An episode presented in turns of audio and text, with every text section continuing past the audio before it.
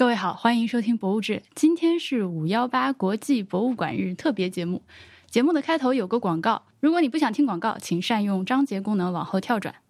这是一条枕头广告，枕头叫棉豆，是一个朋友的团队开发生产的。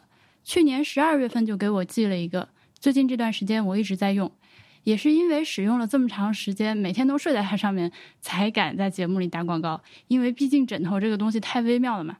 棉豆的形状呢，看着有点像一个拉长的蚕豆，中间略低，四周高起来。材质我感觉介于慢回弹枕头和天然乳胶之间，比慢回弹软，比天然乳胶硬，正好平衡了支撑性和柔软的触感。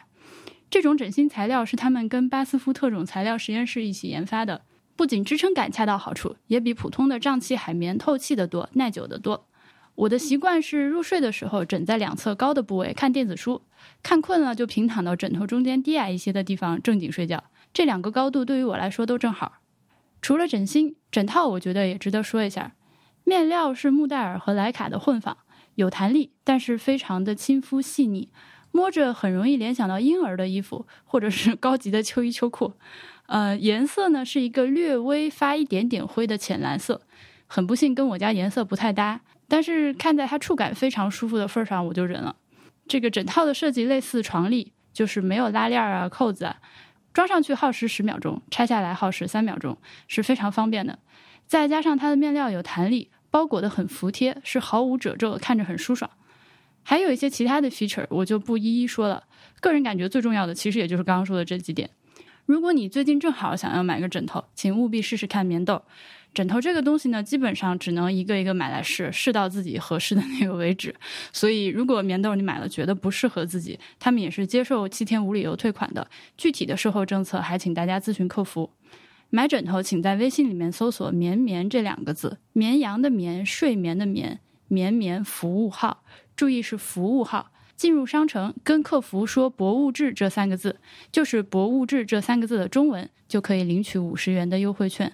这回因为是朋友的公司，所以不会出现别人卖的比我这儿更便宜的情况。价格上，请大家放心。优惠券的有效期是两个星期，到六月一号晚上二十三点五十九分过期。重复一下：绵绵服务号，绵羊睡眠服务号。进入商城，跟客服说“博物志”，领取五十元优惠券，有效期至六月一号。好了，广告就到这里，接下来是节目。今天呢，其实算是《博物志》这开播四年多以来第一次正儿八经的在五月十八号这天 上线一档所谓的特别节目，呃，博物馆日特别节目。但很不幸的是，今天这个节目它跟我们今年国际博物馆日的主题就是多元文化包容这个 好像也没啥关系，就是平等、多元、包容的博物馆这个 也没啥关系。呃，下回吧，下回。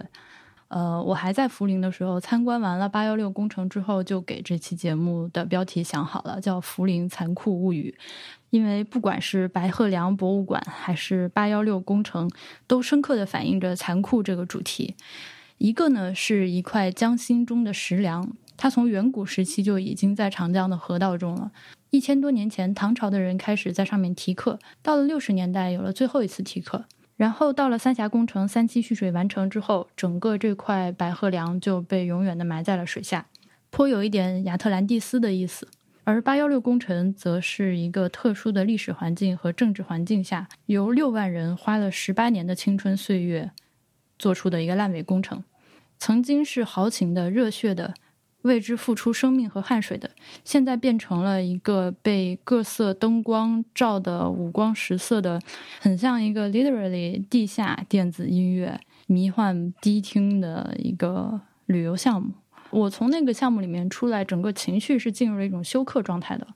嗯，后面的节目也是在涪陵本地，包括回了南京家里之后分段录制。嗯，那接下来就是在涪陵录的第一段。我现在在涪陵。就是那个几乎所有人听到之后第一反应都是榨菜的地方。来到涪陵是为了看白鹤梁水下博物馆。这个博物馆，我记得在重庆那期节目里面就挖好了坑，说着将来总有一天要来看看。最近疫情有些好转，这是我春节后第一次为了看展览专门外出离开南京。涪陵是重庆市的一个区，在重庆市区的东边一些。嗯，大家都知道重庆很大，其实这里离重庆市区还是很有一定距离的。我看到南京有直接到涪陵北站的火车票，就买了个票过来了。呃，从早上八点半一直坐到下午五点一刻的火车。涪陵挺小的，像重庆一样，它也是个山城，只是城市的密度相对低一些。不知道大家有没有看过《江城》这本书，是彼得·海斯勒写的，他的中文名字叫何伟。何伟在一九九六年的时候来到涪陵。当了两年的涪陵师专的英文老师，呃，那个时候叫涪陵师专，现在已经叫长江什么学院了。在何伟的描述里，涪陵是一个非常嘈杂的地方，路上的司机们都不停地按着喇叭，不知道在着什么急。城市里到处布满了漫长的阶梯，日常生活就是上楼梯、下楼梯。这样的描述让我觉得既有趣又心惊胆战。虽然我知道那是九六年、九七年的事情。但是还是忍不住在脑中描绘出了一副期待见到的涪陵的样子。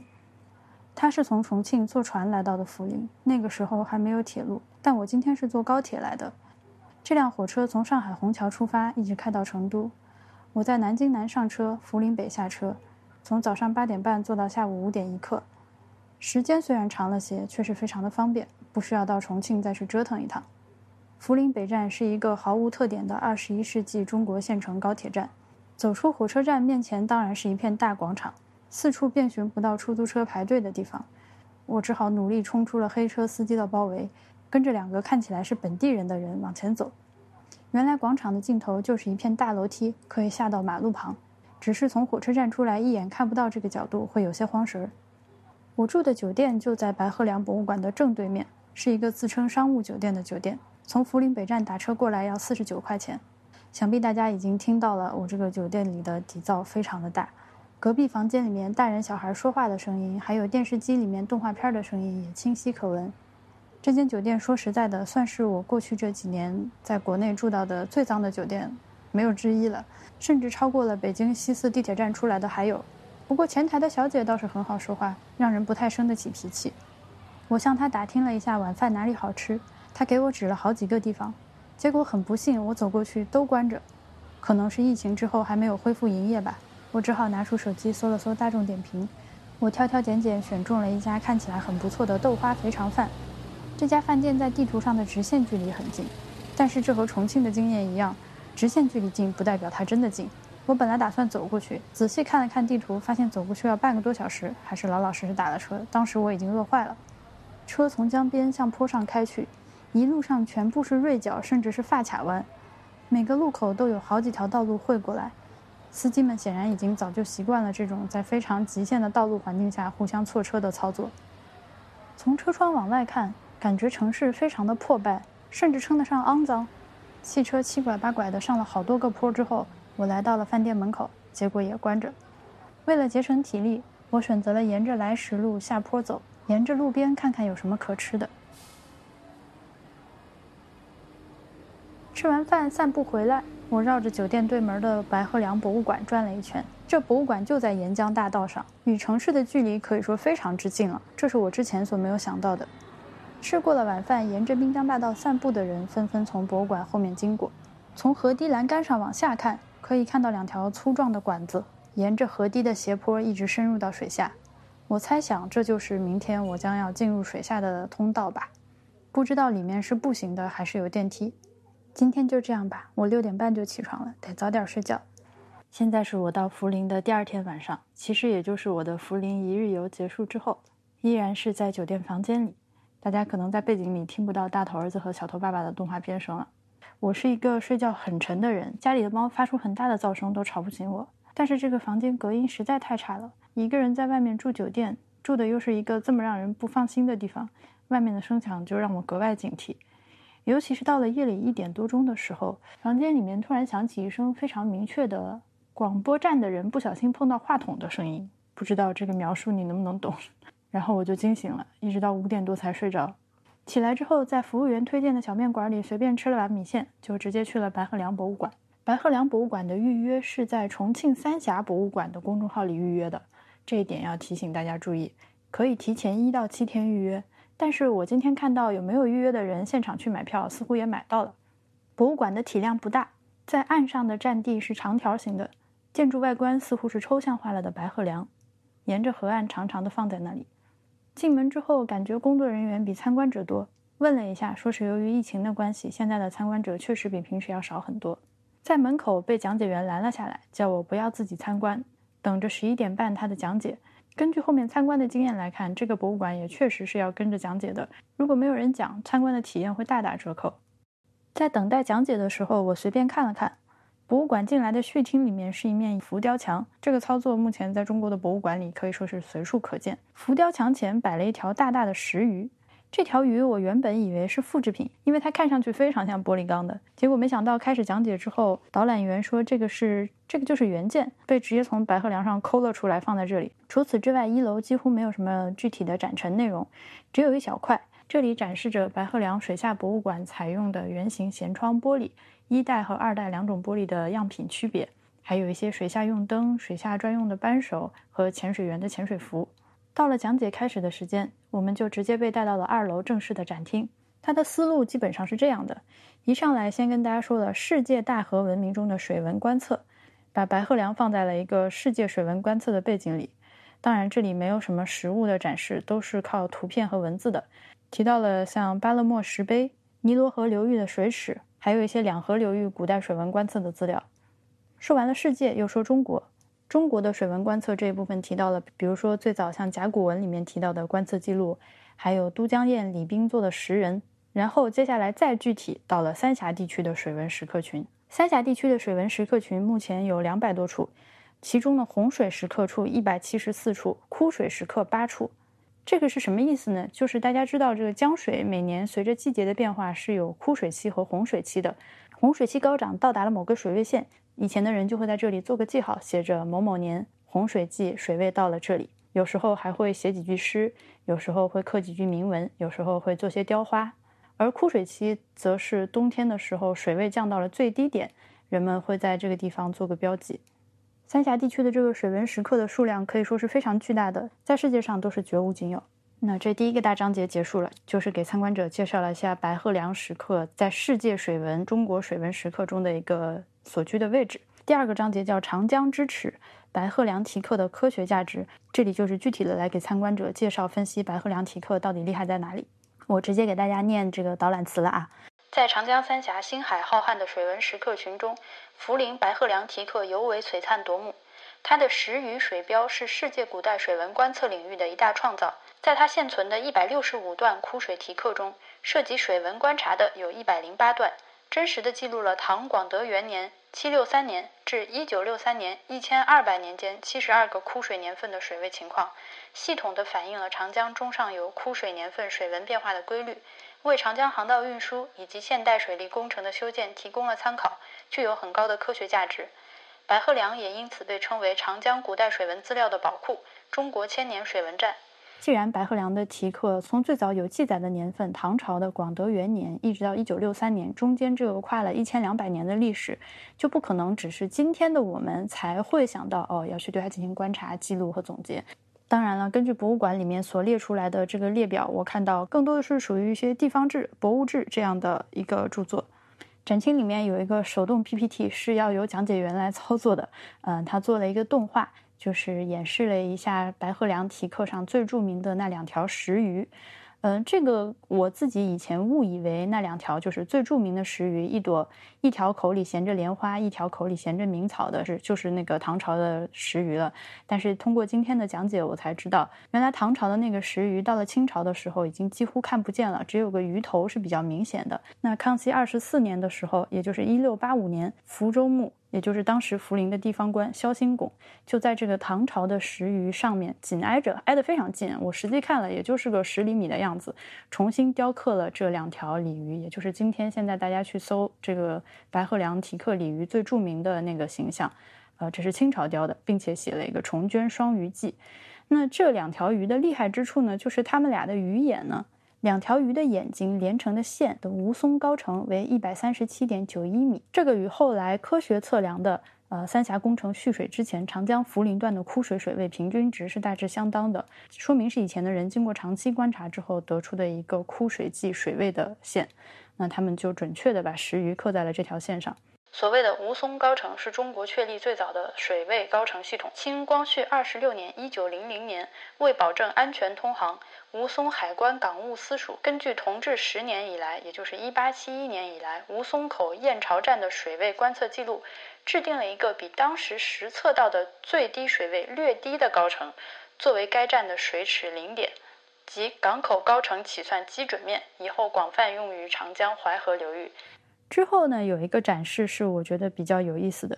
这白鹤梁的全长呢有一千六百米，这是非常长的一条石梁了。但是实际上，白鹤梁水下博物馆所展出的，就是我们下到水下之后能看到的那一块呢，也就是七十米。这个是精挑细选出来的水文石刻最密集、质量最高的一个部分。在展厅里面呢，就给参观者展示了一些比较重要的铭文以及它所处在的水位线。基本上它的内容都是某某年枯水期的水位在这里，呃，很多的这个题课里面都提到了，今年如果石鱼漏了出来，明年就会丰收。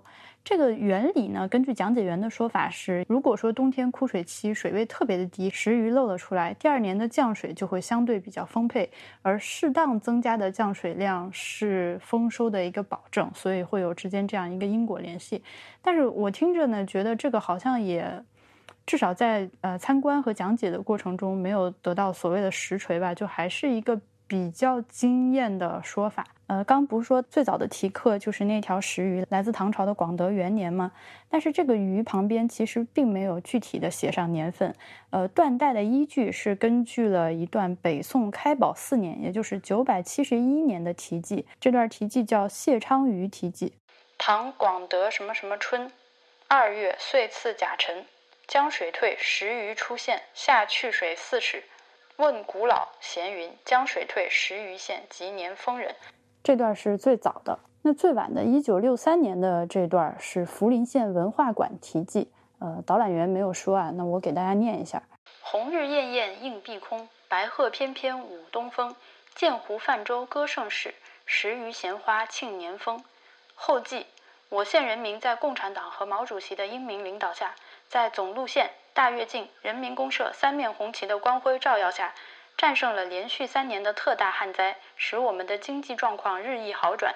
去年比前年好一些，肯定今年必将比去年更好。涪陵县文化馆，一九六三年二月十五日，石鱼聚水一点四五公尺，长寿水位零下零点六八米，非常的具有时代特色。介绍完了白鹤梁的水文观测记载意义，接下来是它的文化内涵。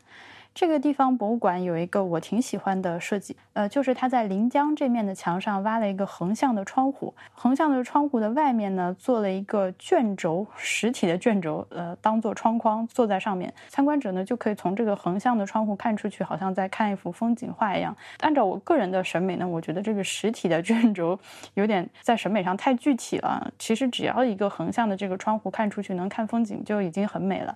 这里展示了很多白鹤梁题刻的精品，当然了，这里展示的都是一些 3D 复制品，实际的原物是在水下原样陈列的。比如像这里有一段八思巴文，是元朝的人刻的，它的意思是生命的意义源于荣耀。这个念呢，就这个讲解员念了，我是不敢念的，我咱也不知道八思巴文怎么念。还有呢，就是据说在文学价值上最有意义的是黄庭坚的几个字：元福庚辰福翁来。就是元符年间庚辰年，福翁就是福陵的老翁来，呃，写了这么几个字，其实是就是某年某日我到此一游。据讲解员说，这个“来”字如果拆开看，它像是上面一个去字，下面一个不字，不去，组成了一个来。呃，是表达了黄庭坚的一些政治上的想法的，但是我个人觉得呢，是嗯，不是很确定这个里面有多少演绎的成分啊。反正你知道，就是很多这种，这都是要有有些所谓说法的嘛。我就很心疼旁边那个咔咔咔写了几百字题刻的人哈，不如黄庭坚写个到此一游。文化艺术价值这段展示过去了之后，就来到了博物馆设计和建设的这个章节。博物馆建设呢，是可以想象是非常难的，因为三峡水库三期蓄水工程完成之后，涪陵当地长江的水位线要比之前上升四十米左右。那这个只有在枯水期才会露出来的白鹤梁呢，就永远的沉入水下，不可能再露出来了。它一直是处在水下四十米上下这样的一个位置。当然了，其实三峡工程蓄水之后呢，被淹在水下的名胜古迹是。数量非常的巨大，呃，比较著名的我们知道的一些保护案例，比如说像整体搬迁了的张飞庙，呃，白鹤梁当时经过了一番论证之后，就决定是做原样保存。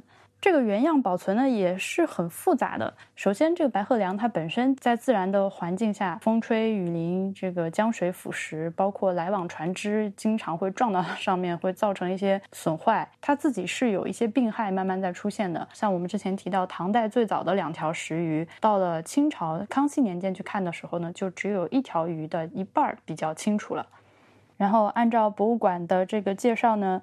白鹤梁当时的岩体病害主要分三个方面，一个是裂隙交错，岩体崩裂，题刻区所在岩层为砂岩体，其构造节理和层面节理纵横交错，将岩体分割成多个分离体，在外力的作用下极易产生位移，导致题刻的破坏。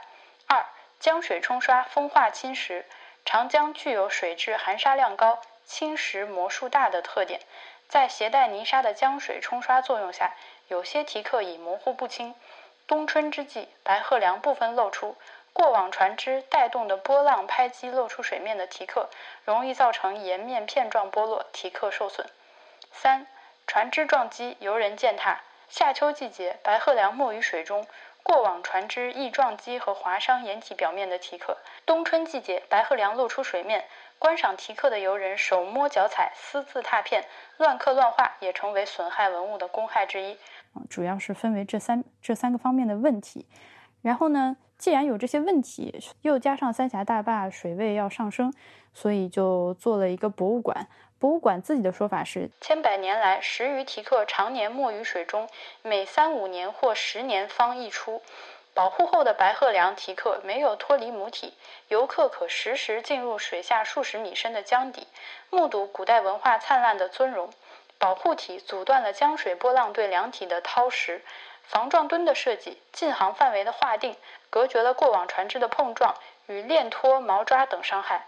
观景窗的设置既避免了在自然状态下游览对题刻带来的伤害，又最大限度地满足了民众的参观需求，尊重了民众享受公共文化遗产资源的选择权。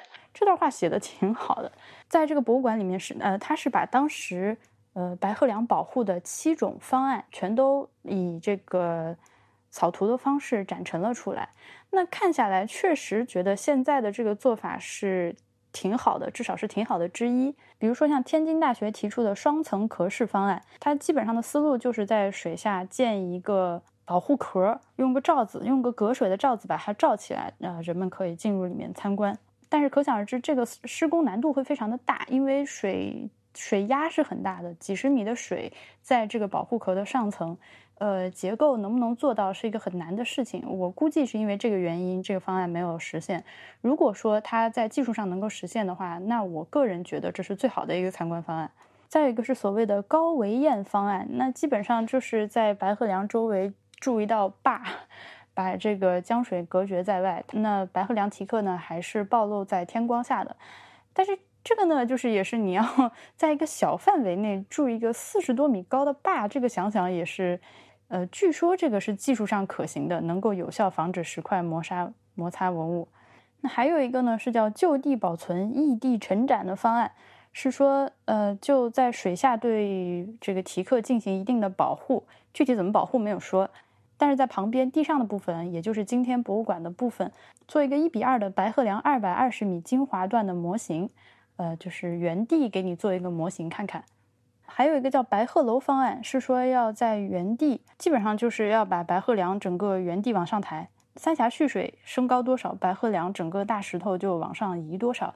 这样呢，随着每年的枯水和洪水季，这个石鱼还是时隐时现，等于说是完全复刻之前它在天然水文环境下的一个状态。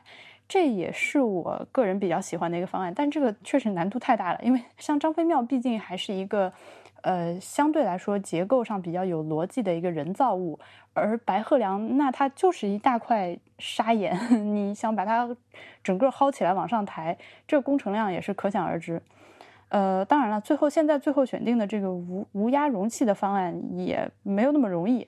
它是由中国工程院院士、上海交大的教授葛修润提出的。那通过各种专家论证之后，最终选定了这个方案。那采用了这个方案之后呢，博物馆现在基本上就是我们可以理解它大概分为两个部分啊，有地上就是我们一进来在路面上可以看到的，进来到二楼参观，上面我说的不拉不拉这个东西是它的地上展厅，然后参观者就会坐一个长达九十米的电梯，呃，这个是指斜坡的那个长斜着的那个长度九十米啊，不是说垂直高度九十米的一个电梯，呃，下到水下去，来到呃白鹤梁原址题刻去参观题刻，最后再坐这个同样长的另外一条电梯出来，它是不走回头路的一个单线的参观路线。这两条电梯呢，就像我昨天晚上录音的时候说过，就是从滨江广场上散步的时候，呃，往下一看就能看到这个电梯。它现在由于是枯水期嘛，所以漏了很长一段在水面上。那这个方案里面最核心的白鹤梁水下展示的部分，采用了一个所谓的无压容器的方案，呃，也就是它在这个水底下造了一个壳。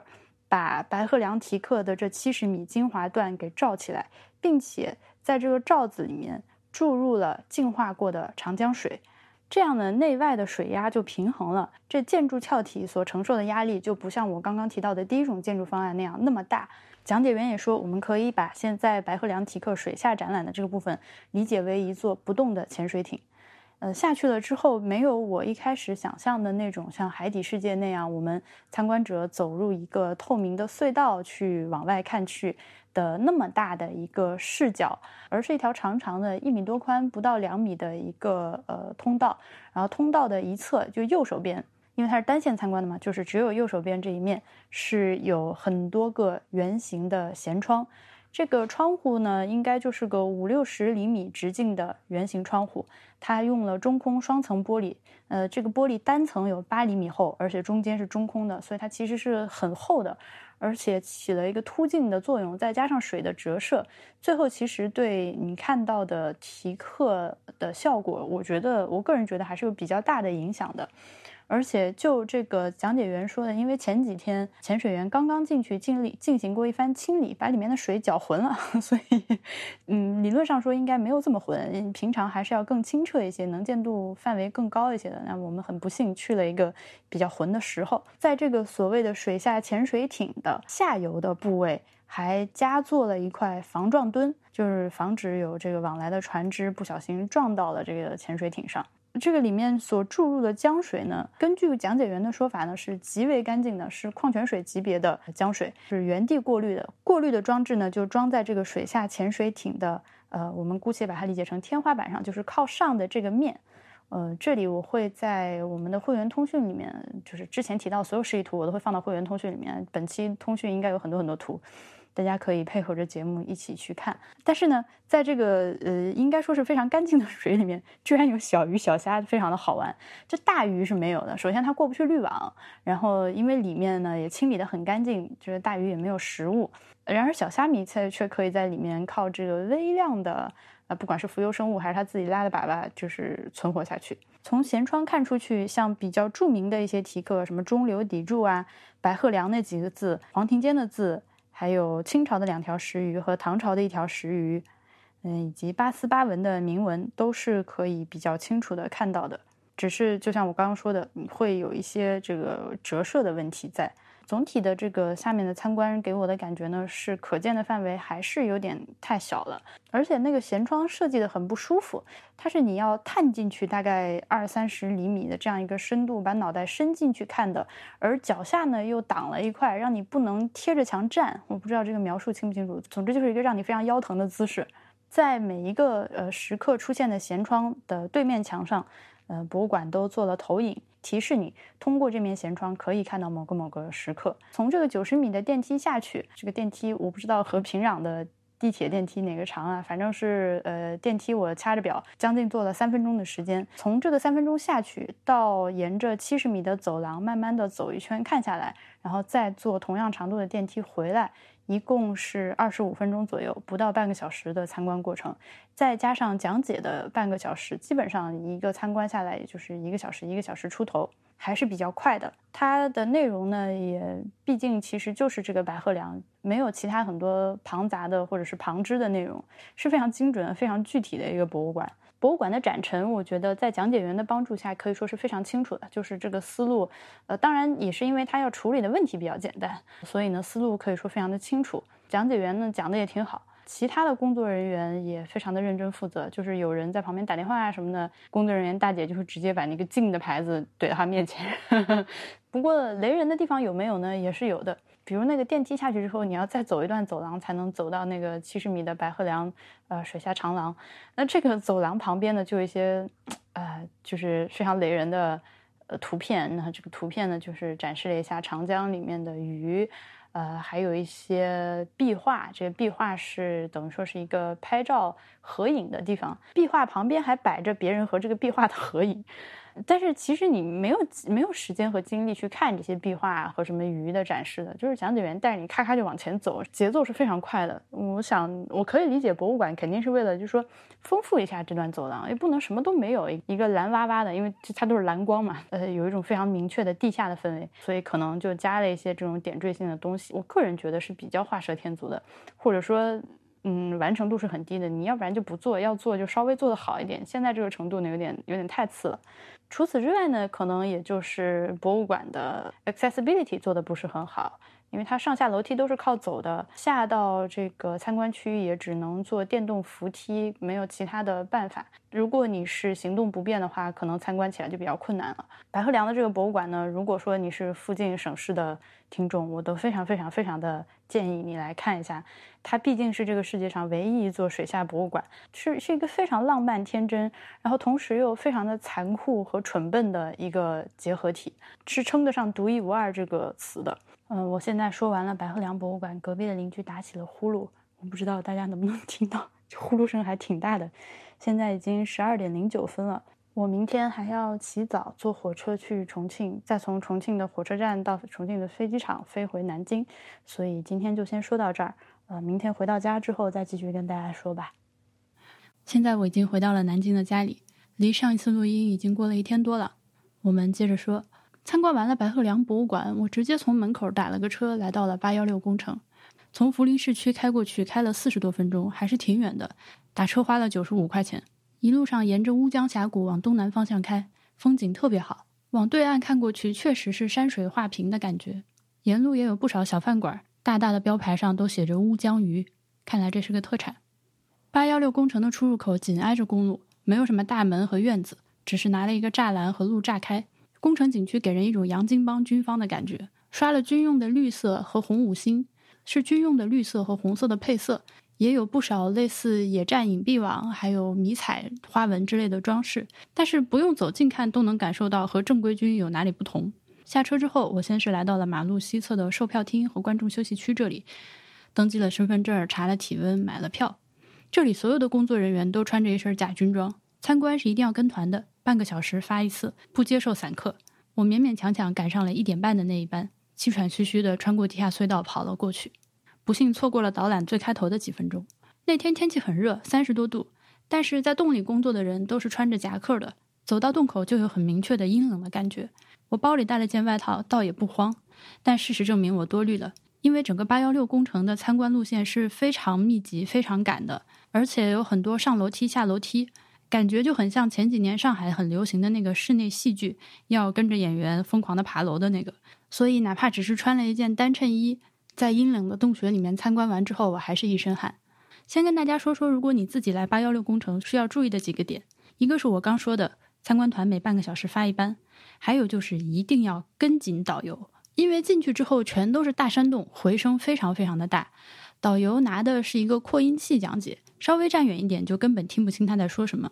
如果你像我一样比较不幸，旁边还有几个爱聊天的人，就更加啥也听不见了。此外，参观线路中有很多地方道路和楼梯都非常的狭窄，只容一人通过，这就会导致你一不小心就会远离导游。所以我非常遗憾的在这次八幺六的参观过程中，我觉得可能只听到了百分之二十到三十的导览词。我已经努力的往前凑了，但也没有办法。整个工程看下来还是比较一知半解的，所以回来之后只好自己在网上查查资料，做做功课。现在就跟大家先说说八幺六工程是个什么东西。我说的这些东西呢，都是通过现场听讲解员讲，看了一些标牌，以及回来之后自己找资料得到的信息。由于现在关于八幺六工程似乎没有比较成系统的呃著作和书籍来介绍，到处的信息都比较碎片化，所以我只能跟大家说个大概。这个里面肯定会有一些不准确的地方。八幺六工程它是位于现在涪陵城区的东南边，一个叫白涛镇的地方。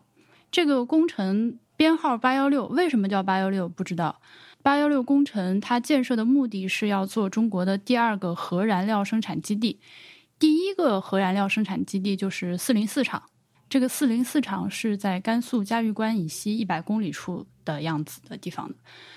开始为八幺六工程做准备是六五年的时候，那个时候中国已经掌握了原子弹的技术了，也有一整套的设备。呃，由于在冷战的这个国际大背景下面，只有一个核燃料工厂显然是不行的，就是 you know 一切东西都需要备份，所以要建第二个。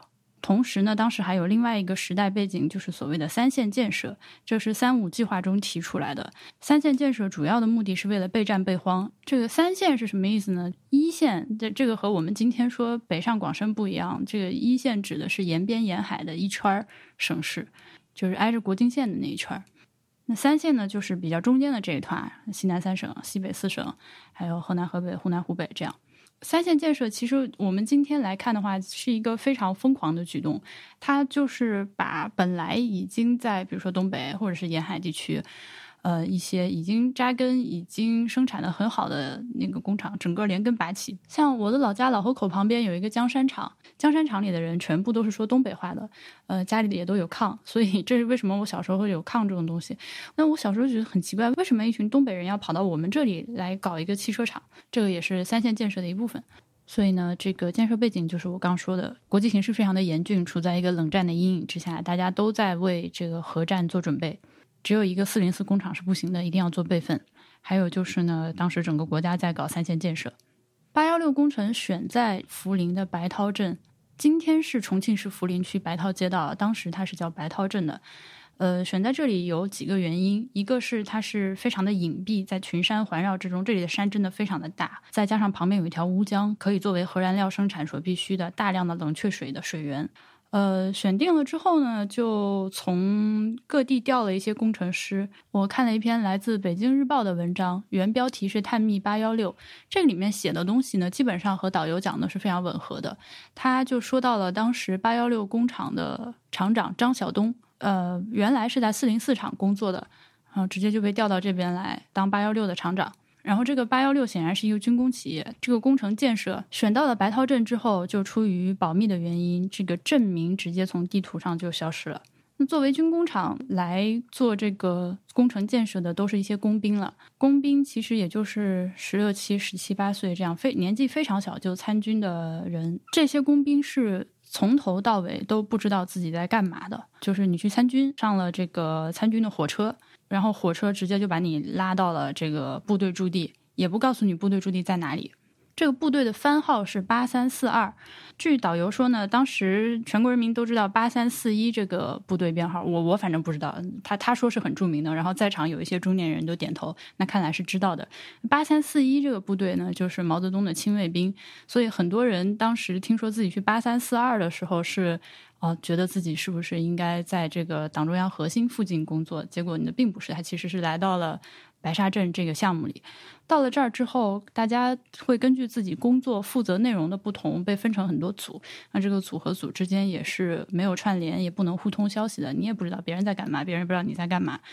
据这个八幺六工程现场有一个投影屏幕上播放，它放的是凤凰卫视采访一些八幺六工程老兵的一些回忆录。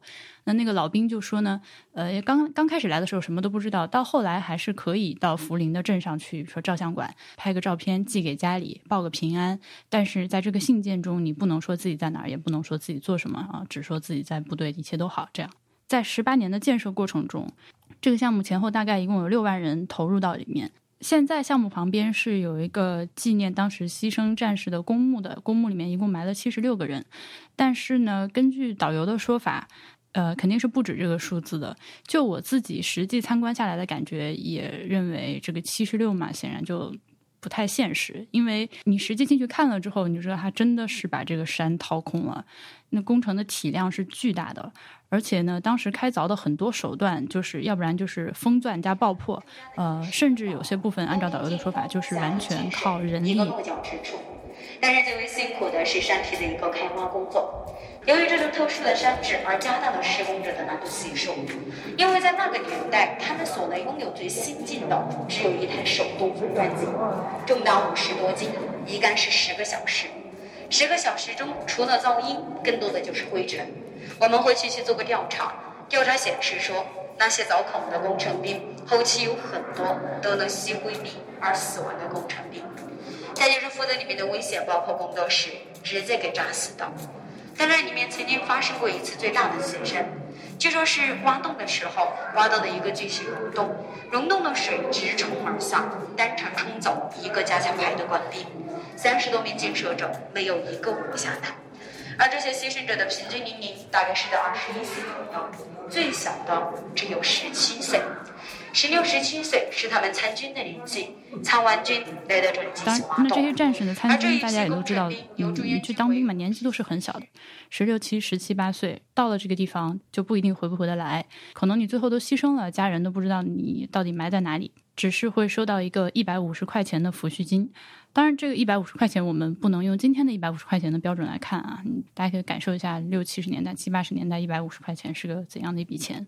呃，根据我刚说《北京日报》这篇文章，呃，有提他提到了一个叫孟可的音乐人，曾经为《琅琊榜》和《伪装者》等电视剧作曲。呃，据孟可回忆，他的三叔孟杰遥远又陌生，他只知道这个小叔叔十八岁当兵，二十四岁便牺牲了。在偶尔茶余饭后的闲谈中，父母不经意间谈到三叔，总是黯然神伤。最让孟家人放不下的事情是，不知道这个年轻便离家的三叔最后牺牲在哪里，尸骨何在。机缘巧合的是，二零一四年中央电视台拍摄了大型纪录片《铭记》，其中有一些关于八幺六核工程的镜头。在片中，一名烈士的墓碑一闪而过，尽管画面只停留了一两秒，孟可的二叔孟浩还是看见了自己弟弟孟杰的名字。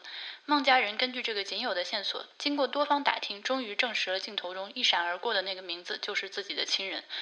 他们家能找着自己亲人的目的，我觉得真的算是幸运的了。可能还有很多人都还没有找到吧。当时跟着导游在那样一个巨大的地下洞窟里面疯狂的来回上下楼梯到处转，呃，然后一想到这些巨大的地下空间全部是靠这些还不到二十岁的年轻人在这个下面也不知道自己在干什么，迷迷瞪瞪的参军就来了，然后就是疯狂的像蚂蚁一样工作，呃，如果你不幸去世了，就是抚恤金一百五十块，且不告诉家人你是为什么而死的，就觉得真的是人命如草芥。现在我看到很多人在回忆这件事情的时候，就是实际参加过八幺六工程的人，呃，还有一些外人对他们的评价呢，都说他们是这个英雄，是为国家的建设奉献了自己的青春、汗水，甚至生命，是当时的大时代环境下不得不做出的一些牺牲。然后这些人自己也是非常有自豪感的。那这个我觉得呢，可能真的是，呃，我们所处的年代不同。对国家、对自己的生命、对这两者之间的关系和价值的认识是不一样的。这个项目呢，一九六五年开始选址，六六年开始施工，到了八一年的时候，由于形势的缓解，这个项目也被确定为了缓建。中间呢，又重又重新启动，又缓建，又重新启动了，反复了这样几次，最后到了一九八四年，这个八幺六工程就正式停建了。停建的时候，根据《北京日报》这篇文章的说法呢，它已经累计完成了土建工程的百分之八十五，安装工程的百分之六十五，所以它并不是像很多 像我说我要去八幺六的时候，会有听众朋友来关心我那个地方有没有核辐射啊？你要小心一点，就它是没有建好的，根本没有开始，根本没有做哪怕一天的核燃料加工，也正是因为这样，才有可能被开发当成一个旅游景点嘛。这个地方它是生产核燃料的，并不是生产原子弹。原子弹的组装生产另外有地方。这个核燃料是干嘛的呢？原子弹的燃料这件事情，我显然是不能在这里充专家。这种属于你稍微搜一下就能找到的比较简单的内容，我就跟大家说一下。原子弹的核燃料一般是两种：铀二三五和钚二三九。前者是可以从铀矿石中天然提取的，后者自然状态中几乎不存在，需要人工来生产。它是靠铀二三八在核反应堆中转化而成的。这个钚二三九，它的爆炸威力也更大，要，大很多，而且，所以显然大家都会想要追求这种比较高级的燃料。呃，八幺六工厂就是用来做这个燃料的。这工厂的体量要求非常非常的巨大。这个八幺六工程呢，就像地下的一个蚁穴一样，四通八达。根据维基百科的说法呢，它是洞体总建筑面积有十点四万平方米，长约二十公里，大型洞十八个，道路、导洞、支洞、隧道、竖井多达一百三十多条，其中不少可供大货车行驶。山顶突出了一根高达一百五十米的烟囱，是排风口，但这个这个地方不对，应该是两根。呃，我会有照片放在我们的会员通讯里给大家看。导游带我们进去看之前呢，是是站在了这个项目的三维图面前讲解了一下啊，我们现在在哪儿，一会儿看什么什么。但他讲的飞快，我根本就没有反应过来就说完了。导游看着三维图给我们讲解的这个地方，呃，位于一个大的竖井反应堆的三层，应该是这个地方有一个小卖部，闪着悠悠的光，让你觉得就是地府里的小卖部。旁边还有一个厕所，我真的是上上厕所的时候浑身汗毛都竖着。从这里开始的参观呢，持续半个小时左右。呃，就是在这一个地下的纵向的大楼里面来来回上下爬楼，这具体是几楼我已经忘记了。那我们就是在这个楼里面上下来回上下爬。印象最深刻的呢，当然就是整个工程的核心，这个核反应堆内部。嗯，或者我也不知道这个地方叫核反应堆准不准确啊。总之就是这一切工程最最重要的核心核燃料就是在这里得以生产。这空间是一个球形的，地下就像一个锅一样的形状，天花板上有两千零一个洞。这每一个洞呢，都是用来插核燃料棒的。核燃料棒非常的长，好几层楼高，我完全超出我的想象。它它是从几层楼之上啊，和这个位置完全对应的两千零一个孔，从那些孔里面插下来，一直插到这个反应堆中间。最近大家如果看了切尔诺贝利那个片子的话，切尔诺贝利炸的就是这个地方，就是最恐怖的这个地方。它每一根核燃料都对应了一个监控的仪表。呃，我们往上爬了两层到八楼，哎，这八楼我记得到了八楼有一个仪表室，里面非常像现在的单位机房，当然放的全都是用来监控这一根根燃料棒的这个仪表，它是上海光华仪表厂生产的，每一根燃料棒对应一个仪表，这个仪表是我国自主生产的，在八十年代这一块仪表就价值两千块钱人民币，是非常恐怖的一个天价设备。呃，同时他还让我们看了一下这个仪表室的天花板上的油漆。这天花板上的油漆呢，是一个 off white 灰白奶白之间的一个颜色，是一个亮面的油漆，到现在状况还非常好。据说这个油漆是防辐射油漆，里面添加了钛，呃，就 you know 就我钛合金狗眼那个东西。一平米油漆的造价在八十年代是一千五百块钱左右。如果说你在这个仪表室里面发现了呃那个地方坏了，需要去修的话，那就是真的要呃人肉身进入我刚刚说的那个反应堆内部，这个基本上就是一个有去无回，就你进去出来就废了。这个人按照规定进去检修的时间不能超过一分钟，掐着表进去。这个也是大家如果看了切尔诺贝利这个片子的话，你就大概能知道，在这样一个高强度的辐射环境下，它会对你造成怎样一个伤害。那个也是掐着表去干活的，就是为了国家奉献生命的敢死队。进去检修一分钟，出来之后。会对你进行三个月医学观察，如果三个月之后你幸运的没有死的话，国家就负责给你养老送终，有各种抚恤金、乱七八糟东西。但是这基本上就是一个自杀性的行为。我们其实从这个反应堆这个球形的空间出来的时候，走的就是这个检修门。检修门非常的小，要弯着腰才能穿过。当然，这个原因是门越小，露出来的辐射就越小嘛。如果说是一个成年男性穿着一身全套的呃防护服从这个门里面经过的话，也就是勉强能钻过去的那样的一个程度。后来我们又跟着导游转了一些地方，就是还是我说的他。他节奏实在是太快了，你都还没有来得及看就被抓走了。我我现在有点后悔的是，我当时跟完他这个团之后，应该转头跟着半个小时之后那个团再看一次。其实你是可以的，因为你只要票还在手上，没有出这个地方，你就可以在这个里面，只要跟着导游走，你就可以一趟一趟的转。就我们半个小时之后下来，呃，正好下一个团进去。我现在就是后悔，哪怕爬楼比较辛苦，也应该再跟着看，至少看一遍。我们在参观的过程中，就是有一种共产主义废土。的感觉是和切尔诺贝利除了没有辐射，很多地方应该挺像的。墙上你会看到有些地方还写着“愚公移山，人定胜天”这样的标语，整个环境都非常的破败。你如果正好和前后的人都暂时走丢的话，会觉得自己就处在一个噩梦中间，非常的那个感受非常的不好。当然，地下嘛也是没有窗的。如果你是有幽闭恐惧症的话，在这个里面的很多参观环节，你肯定会感到很难受。还有一个感受非常强的是，因为这是一个商业旅游项目，呃，导游 refer 到自己的上级都是说我们公司会怎样怎样啊，公司将来还会开发更多的这个动物和参观路线，这他是他是这么说的。就虽然他们穿着军装啊，但是显然就不是军人。那作为一个商业开发项目呢，它里面搞了很多景观灯光设计，就非常的，反正五光十色、花里胡哨吧。嗯，大家也可以自己去网上搜搜图。如果是我们的会员，就可以看我会员通讯里面发的图。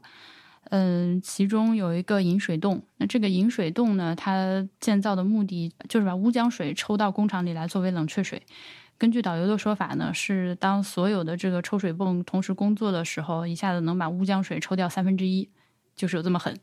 这引水洞是非常大的，它这个直径应该有个三米左右，整个旅行团是可以在这个洞里面走过的嘛。施工方式就是封钻加炸药，非常非常危险的施工方式。呃，最后导游带完了之后呢，有一小小有一小节的自由活动时间和空间。这个地方呢，就是你可以坐下来看老兵回忆的那个纪录片，但其实是凤凰卫视的一个片子。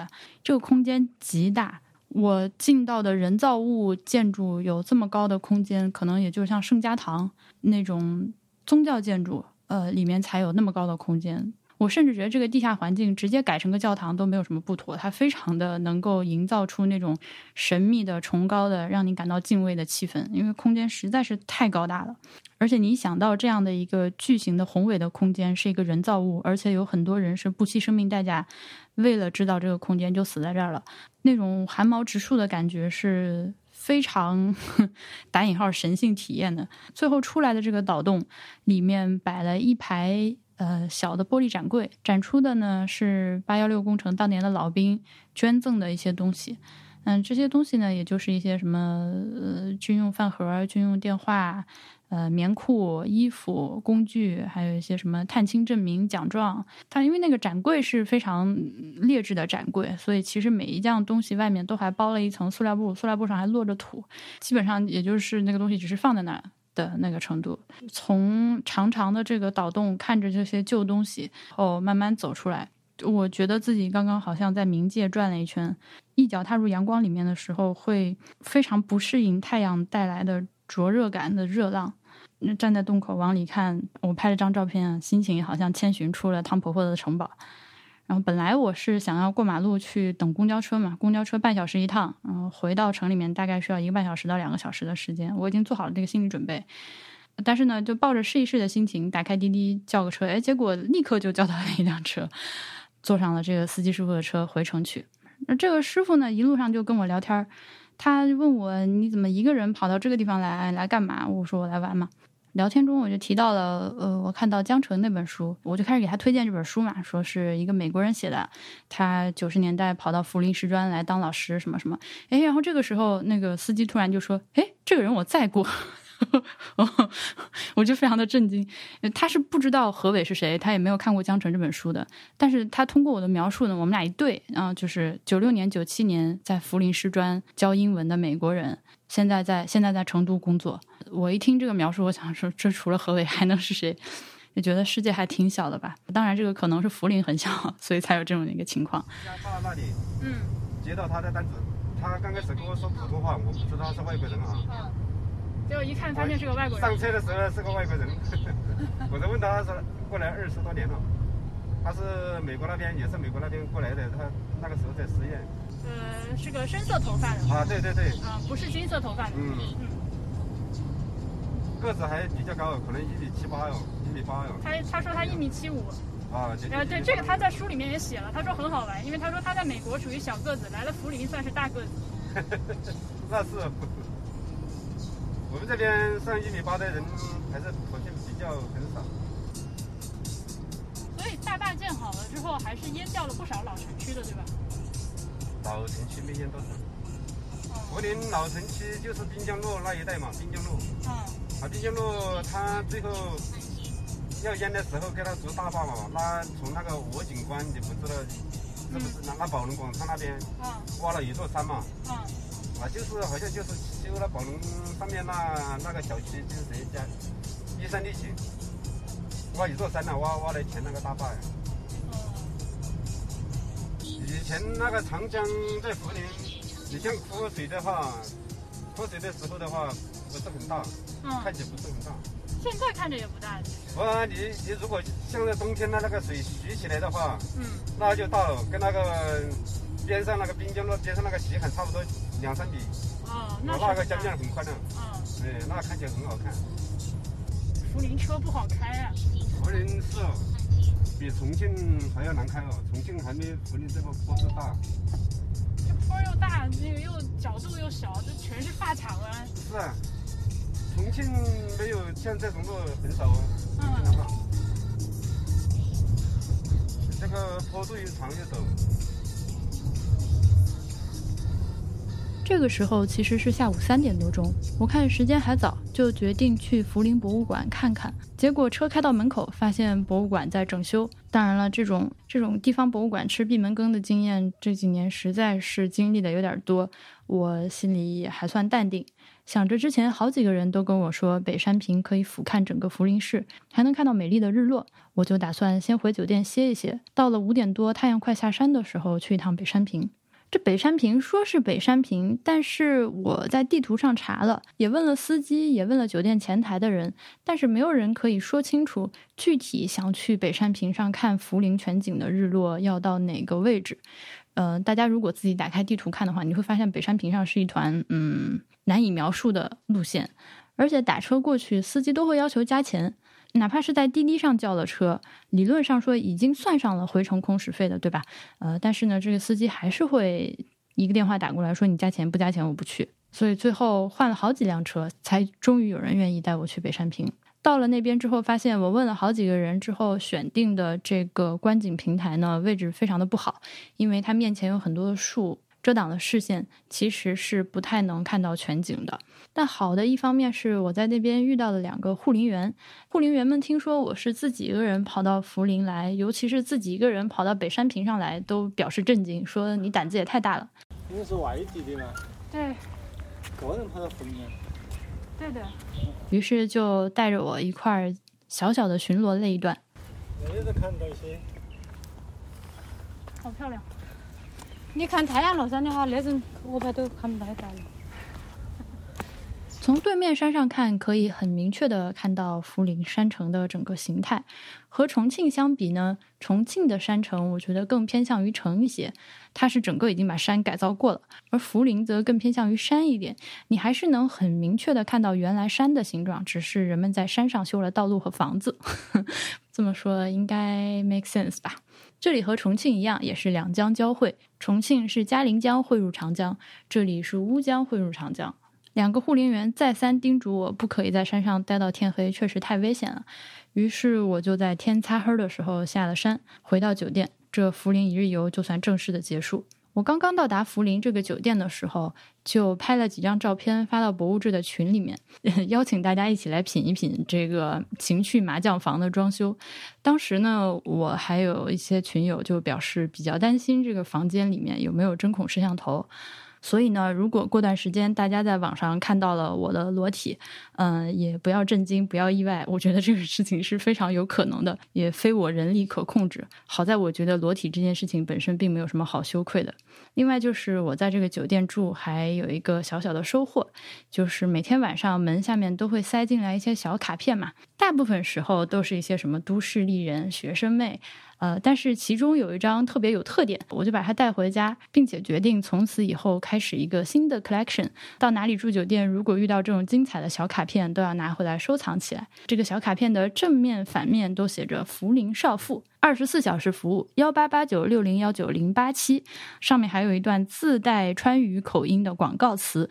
这里我请博物志的一位听众兔某人帮我念了一下：“少妇少妇，腾云驾雾，只要哥哥罩得住。”妹妹就陪你走高速路。其实我一直不知道，像这种服务到底是真的服务还是仙人跳呢？其实本来最后这一段呢，我之前录的特别煽情，但是我的录音笔出了问题，它没有存住。嗯，我想也好，这可能就是天意不让我肉麻吧。那种残酷的感觉，用语言好不容易表达出了一次，身心俱疲，发现没有录下来，第二次实在不能重复。今年还剩下一半。不知道接下来还会继续去哪些地方看博物馆。如果大家有什么类似涪陵这种的小地方，但是又非常有特色的博物馆。希望听到我去看看，然后回来在节目里做汇报的，可以往 ai at 博物志点 fm 这个地址写邮件。那本期节目我们就录到这里，感谢大家收听我噼里啪啦超高语速的 一期节目。如果你最近正好想买个枕头的话，可以去试试看棉豆。我们下期节目再见，拜拜。